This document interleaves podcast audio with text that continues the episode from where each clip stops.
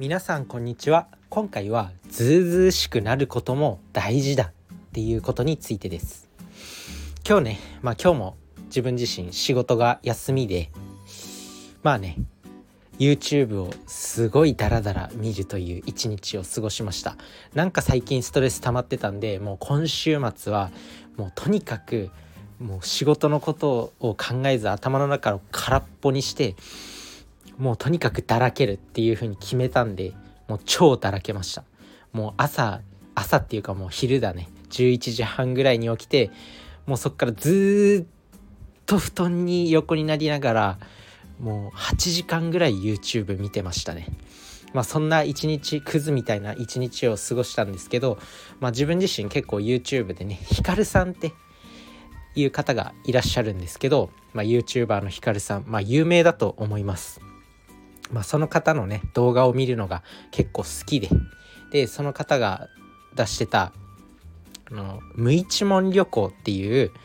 企画の動画がありましてそれをもうめちゃくちゃ見たんですよね。まあ、その時に、まあ、ずうずうしさって必要なんだなっていうふうに思いました。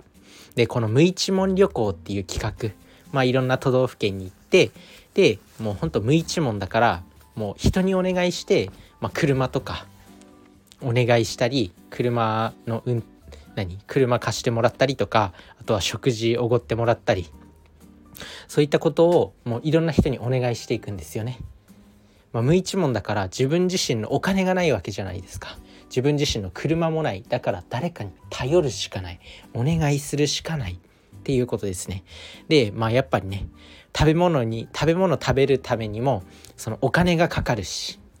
車も、まあ、自分のやつじゃなかったらレンタルするしかないとか言ってお金がかかるじゃないですか。でお金がかかることってやっぱ人にお願いする時ちょっとね緊張とか不安とか、まあ、お金のことになるとやっぱ人間って頼みづらいっていう、まあ、仕事でこれやっといてとかならまだ全然いいと思うんですけどお金に関することお金貸してなんてなかなか言えないじゃないですか。でもまあ無一文なら、まあ、そういうことをやっていかなきゃなっていう。でそういうまあなんだろう普段やらないこと、まあ、大多数の人がやらないと思うんですよ他の人にお金貸してとか飯おごってとかってまあそんなに頻繁にお願いすることじゃないじゃないですか、まあ、そういったこともやっぱ必要でそこから生まれるつながりとかそういったことを無駄にしないチャンスまあ誰か誰かにもう頼らなきゃいけないから、つながりが生まれるということですね。でまあそういったずうずうしさ何かをチャレンジする時にはやっぱりこうねいろんな業界あるじゃないですか。まあ西野昭弘さんキングコングの西野さんがこう絵本業界にチャレンジする時もまあ、その業界の人から批判を食らったりとかしたと思うんですけどこうやっぱ何かに挑戦する時はその新しいところに入り込まなきゃいけない。その時にまあ、ま摩擦が生まれたり、まあ、ちょっと挑戦したくないな怖いなっていうのもあると思うんですけどそういうとこを突破しないとチャンスって生まれないんだなと思いました。でそのヒカルさんの動画見てて、まあ、いろんな人にお願いして、まあ、そういった奇跡のつながりがどんどん生まれるんですよ。でなんかその視聴者の人が車貸してくれたりとかあとはご飯タダで食べてっていいよみたいな感じで言ってくれたりとかまあそれはもちろんヒカルさんの影響力とか、まあ、認知度とかもあると思うんですけどまあでもそういうことをやっていかないとなんかこう人とのつながりとかチャンスとかってやっぱ生まれてこないんだなっていうふうに思います。なのでとにかく人に頼る。でやっぱりね余裕のある人ってていうのは何人かいてでそういう人たちにまあそういう人たちはやっぱ助けたいっていう風に思ってる人たちが多いんでまあ動画の中でもね経営者とか社長さんとか出てくるシーンがあったんですけど、まあ、そういう人たちってもう余裕がありすぎてどこにお金を使おうかとかって迷ってる人たちも多いんですよね。なのでそういう人たちに頼ってでまあみんなこう這い上がっていける世の中だとすごくいいのかなと思います。まあ頼みづらいことだと思うんですけどまあ、何かねこうチャレンジする時にはやっぱり誰かにお願いしないといけない誰かに頼まないといけないというところで、まあ、自分からこう動き出さないといけないんだなと思いました。まあ、あとこういう無一文っていう縛りがあるとやっぱりこう人に頼るっていう以外しか選択肢がなくなるんで、まあ、それってある意味いいのかなって思いました。やっぱ人間考えるじゃないですか。制限があると考えるっていうのがあるんですよ。小さい頃ゲームを買ってもらえなかったから例えば図書館で本を読むとかなんか自分なりの面白いゲーム面白い遊びを考えてなんか流行らせるとかいろいろあると思うんですよね。まあ、それこそ自分自身がなんかオセロの歴史調べてた時になんか元はそのオセロっていうのは、まあ、囲碁囲碁の囲碁のあれあるじゃないですか。それをなんか囲碁って一回一回がもう長すぎるから休み時間で簡単にできるなんかゲームないのかって言ってまあ水戸市の方が誰だっけな水戸市の誰だかが牛乳パックの瓶の蓋、まあ、当時のね牛乳パックの瓶の蓋を、まあ、使ってでオセロっていうゲームを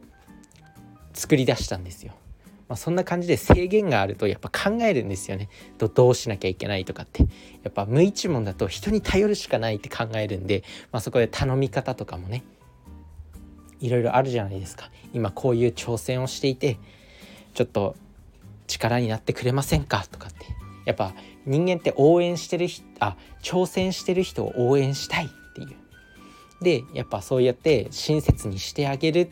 ていうことは回り回って自分の幸せにもなるんですよね。まあ、人に親切にすると自分自身が幸せになるっていうのもあるんでやっぱりねこうやって助け合いが生まれるなので本当にいいことなのかなと思います。まあ、ある程度こうずうずうしく生きるまあ人に頼るお願いするまあそれをね、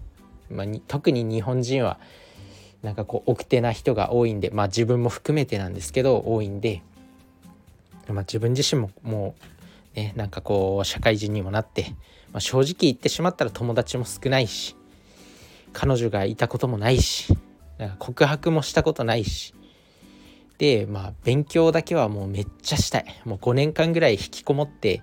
もう1日16時間ぐらいずっと勉強してたいっていう気持ちがあるんですけどその気持ちを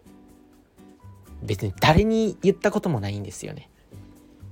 こうやってポッドキャストでね見ず知らずの人に発信してるかもしれないんですけどなんかこう身近な人親とか兄弟とかあとは何だろうこう自分自身が直接お会いした人に対してなんかお願いしたことっていうのは特にないだからなんか、まあ、ダメ元でも言ってみるっていうのは大事なんじゃないかなと思いました。そういった言ってみるっていうことが次の挑戦につながる次のチャンスにつながるっていうことをなんか動画を見てて学びました。まあ今日はすごいダラダラした一日でずっと YouTube 見てたんですけど、まあ、ヒカルさんのその何て言うのかな。まあその愛嬌であったりそのトーク力であったりとか、まあ、そういった無一文からでもなんかいけるんだっていう、まあ、挑戦することまずは言ってみることも大事なんだっていうことをなんか学んだ一日でした。まあ、ダラダラした一日ではあったんですけど自分自身も自分のこの夢のために、まあ、自分の夢っていうのは、まあ、もう講演家とか作家になってでもうめちゃくちゃお金稼いででその稼いだお金を使ってまあ他の人に、まあ、夢を届けれたりとか本書いて夢を届けられたりとかあとは中田敦彦さんメンタリスト DAIGO さんみたいに自分自身が学んだことをこう発信していけたらなっていう夢があるんでもうこれは絶対に達成するんで。